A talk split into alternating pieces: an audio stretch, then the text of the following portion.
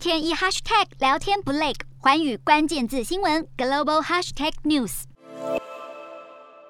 穿着黑色裤装，芬兰总理与瑞典总理走在一起寒暄，准备召开共同记者会，宣布是否会申请加入北约。不过，自从芬兰和瑞典申请加入北约的呼声渐渐高涨，俄罗斯也不断提出警告，扬言如果两国加入北约要付出代价。对此，两国元首感到不以为意。眼看芬兰、瑞典加入北约的可能性大增，克里姆林宫表示，总统普京已经要求增强俄国西边的军力。另外，普丁的亲信、国家安全委员会副主席麦维德夫警告，如果两国加入北约，俄罗斯恐怕必须强化波罗的海的陆海空军军力，包含部署核武，以维持军事平衡。不过，对此，立陶宛总理席莫尼特回应了无新意，并表示，俄国早就在距离立陶宛一百公里处存有核武，波罗的海这一带的国家一清二楚，显然又是俄国一贯的威胁手段。